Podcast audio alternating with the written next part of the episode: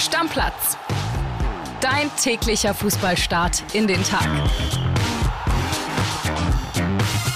Moin liebe Stammis, herzlich willkommen zur Sonntagsausgabe von Stammplatz. Ich bin André Albers, bei mir ist der Podcast-Papa Flo Witte. Hallo lieber André, hallo liebe Stammis. Wir fangen an mit dem Topspiel vom Abend mit RB Leipzig gegen TSG Hoffenheim und es gab nur eine Geschichte, Flo. Es ging natürlich um König Emil. Wir hören rein bei Yvonne Gabriel, denn die war im Stadion bei der großen Forsberg-Party. Hallo ihr beiden. Ja, ihr hört es im Hintergrund.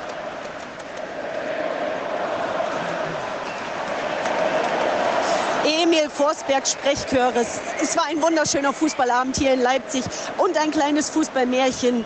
Emil Forsberg, der Schwede in den Diensten von RB Leipzig, hat beim 3-1 gegen Hoffenheim getroffen und ein Tor vorbereitet. Es war ein perfekter Abschied vor Heimpublikum. Er kam nach 66 Minuten, hat dann getroffen, hat dann noch ein Tor für Simakan vorgelegt und hat auf das Wappen von RB Leipzig geklopft. Das heißt der, der Club hat keine Tradition, aber Emil Forsberg, der ist Tradition in Leipzig. Der ist eine Legende. Er war der größte Spieler einfach, der RB für RB Leipzig bis jetzt gespielt hat. Er ist mit dem Club von der zweiten Liga bis in die Champions League durchmarschiert, hat immer wichtige Tore gemacht, hat sich immer voll reingehauen und wird jetzt weiterziehen. Nicht so weit, irgendwie schon, aber irgendwie auch wieder nicht. Er bleibt der Red Bull-Familie treu.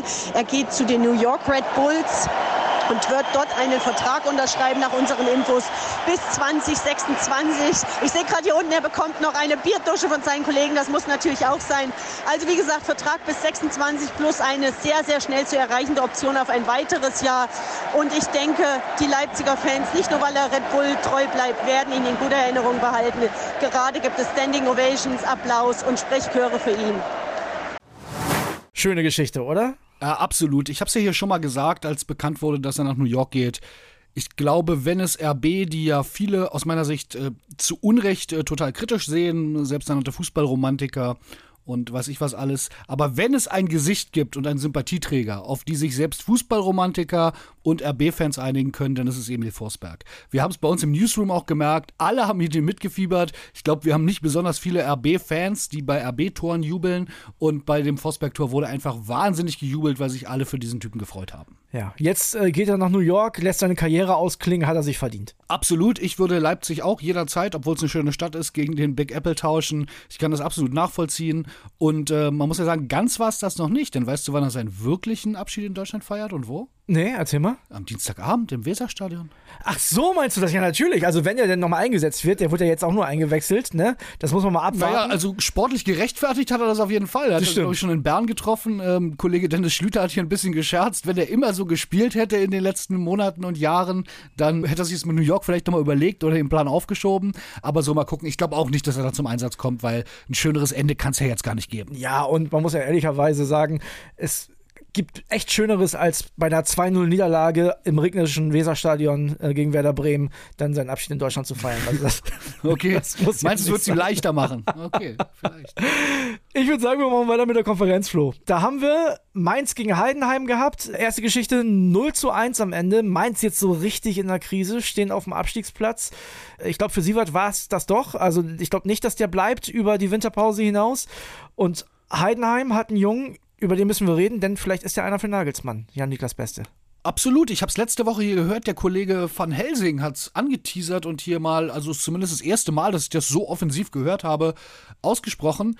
Äh, ja, Nagelsmann sollte definitiv über ihn nachdenken. Ich glaube, das ist eine Position linker Verteidiger, wo wir jetzt nicht gerade gesegnet sind mit äh, tonnenweise äh, Weltklasse-Material.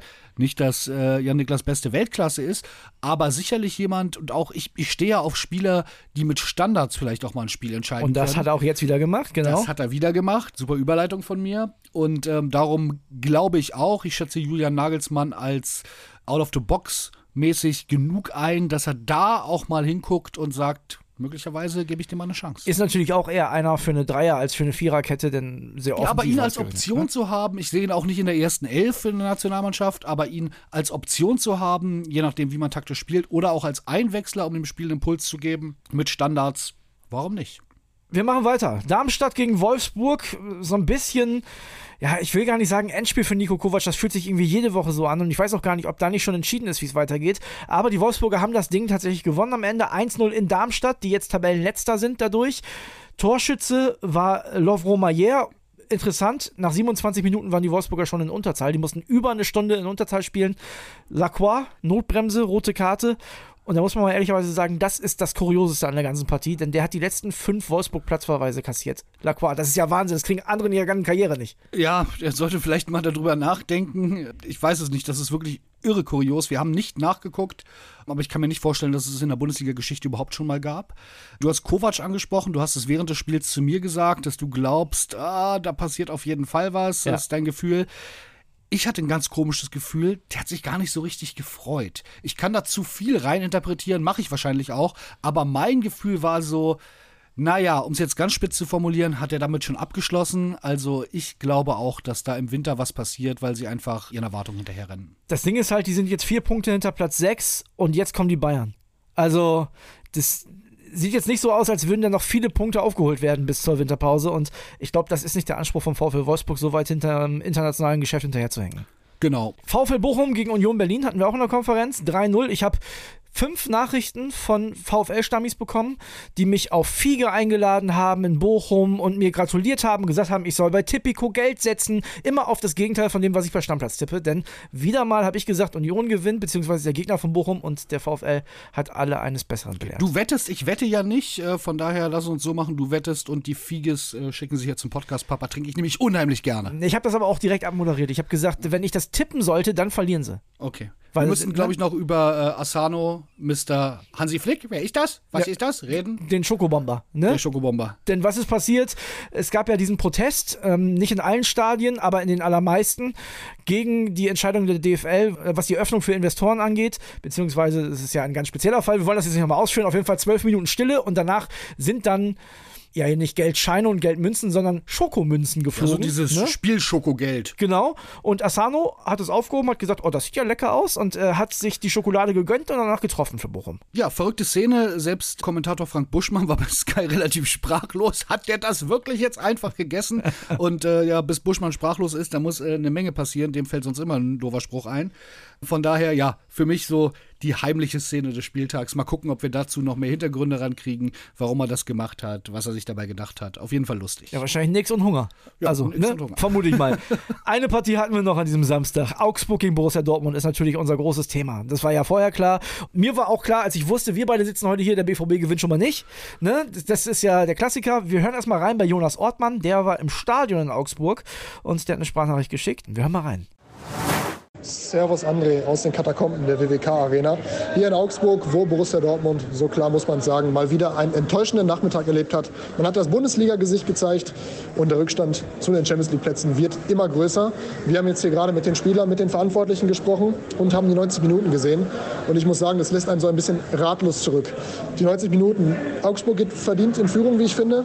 Dann macht Donny Mal nach schöner Hackenvorlage von Füllkrug das 1 zu 1. Ja, Borussia Dortmund hatte sehr, sehr viele Chancen, hier den Sieg mitzunehmen. Aber am Ende steht eben nur dieser eine Punkt. Und das nächste Saisonziel, sechs Punkte aus den Spielen gegen Augsburg und Mainz, ist damit auch schon mal wieder verfehlt bis Weihnachten. Ja, und Julian Brandt zum Beispiel, ich finde, er hat sehr klare Worte gewählt, schlägt Alarm und sagt, man braucht nicht immer von der Qualität reden, man muss es eben auch dauerhaft auf dem Platz zeigen. Und ja, das finde ich schon sehr deutlich. Sebastian Kehl sagt, es helfen nur Siege. Angesprochen darauf, wie sehr die Mannschaft und auch der Trainer am Dienstag gegen Mainz, ausgerechnet gegen Mainz, muss man sagen, das Ligafinale vom 27. Mai ist hier allen noch hier ganz schlimm im Kopf. Ja, die Spieler sagen auch, so kann es nicht weitergehen. Wir müssen jetzt schleunigst eine Reaktion zeigen am Dienstag. Nur die Frage nach dem Wie die steht noch aus und da werden wir uns sicherlich in den nächsten Tagen mit beschäftigen. Liebe Grüße aus Augsburg, André. Bis bald. Ciao.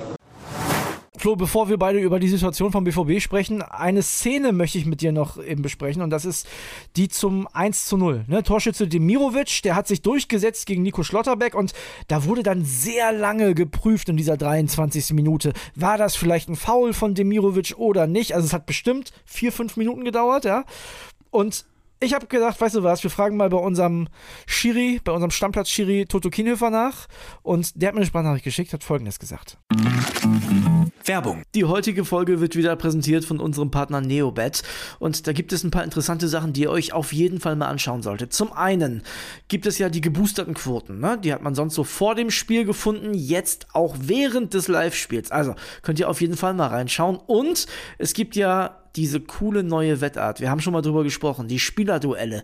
Da könnt ihr den einen Spieler der einen Mannschaft gegen einen Spieler der anderen Mannschaft antreten lassen. Ihr sagt, wer trifft öfter oder ihr könnt auch sagen, die treffen beide gleich oft, zum Beispiel gar nicht. Also, könnt ihr machen, könnt ihr drauf setzen, das Ding hat Neobet exklusiv. Ja, Kuss geht raus erstmal an Neobet wieder und die haben was ganz Spezielles für euch, liebe Stammis. Es gibt 10 Euro gratis Wettguthaben für Neukunden mit dem Code Stammplatz 10 auf neobet.de oder in der App. Könnt ihr da auch ganz einfach machen. Einfach bei der Registrierung auf neobet.de den Code Stammplatz 10 zusammen und 10 als Zahl eingeben und sofort landen 10 Euro gratis Wettguthaben ohne Einzahlung, unverbindlich und kostenlos auf deinem Wettkonto. Ja, und Kili, Einzahlung ist ein gutes Stichwort. Zusätzlich auf die erste Einzahlung erhält man 200% Bonus bis zu 50 Euro. Zahlt man also 25 Euro ein, bekommt man 50 Euro Wettguthaben on top. Also insgesamt 75 Euro. Alles legal und offiziell, denn Neobet hat eine deutsche Lizenz, ist also whitelisted. Spielteilnahme ab 18, Glücksspiel kann süchtig machen. Hilfe unter buwei.de. Werbung Ende.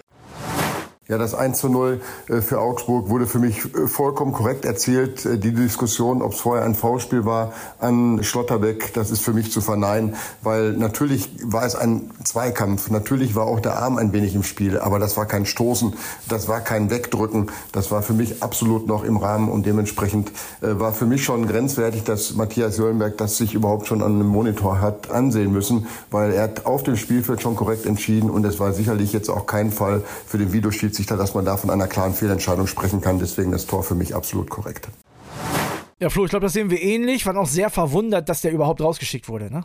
Total. Früher hätte man gesagt, darf man jetzt nicht mehr so sagen, ist nicht mehr so ganz korrekt, aber es ist halt Männerfußball. So. Also, ne, da ist ja Fußball ist ein Kontaktsport. Und ich glaube, das trifft es auch in dem Fall wirklich ganz gut, weil Dimirovic hätte sich da genauso fallen lassen können, muss man sagen. Ja. Schieben beide ein bisschen. Schieben beide. Ja. Das ist, mich hat es auch ein bisschen gewundert, guckt ihr das doch nicht so lange an, aber er wird dann auch verunsichert durch den Videoschiri. Genau. Und äh, hat dann, ist ja eine wichtige Szene, muss man sagen, auch im, nicht nur, also in dem Moment Moment auf jeden Fall und auch im Nachhinein war es eine wichtige Szene. Ja, und gerade was auch Schiedsrichterentscheidungen rund um den BVB angeht, da gibt es ja viele Diskussionen in den letzten Monaten, ja? Kommt auch noch dazu, also Schiedsrichter sind da alles Menschen. Ich glaube, das ist die Erklärung, warum er da sich das siebte Mal noch die Zeitlupe angeguckt hat, obwohl es jedem eigentlich schon in Realtime klar war. Immerhin muss man dazu sagen, hat er dann auch die richtige Entscheidung getroffen. Ich fand, Augsburg hat das ziemlich lange sehr, sehr gut gemacht. In der Schlussphase sind die dann richtig doll unter Druck gekommen.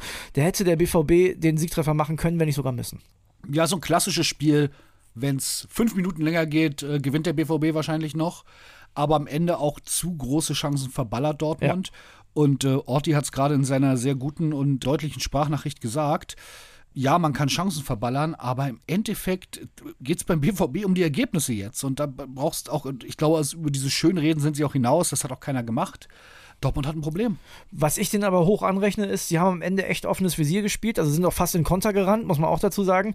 Was mich ein bisschen gewundert hat, und da habe ich mich gefragt, und das würde ich von dir auch gerne wissen, Flo, ist das ein Zeichen? Sebastian Aller, der Stürmer Nummer 1 vor der Saison, ne? Vielleicht auch der Grund, warum man nur in Anführungszeichen Niklas Füllkrug als zweiten Stürmer geholt hat, kommt erst in der 89. für Emre Can, obwohl es nur unentschieden steht. Hat man mit dem abgeschlossen?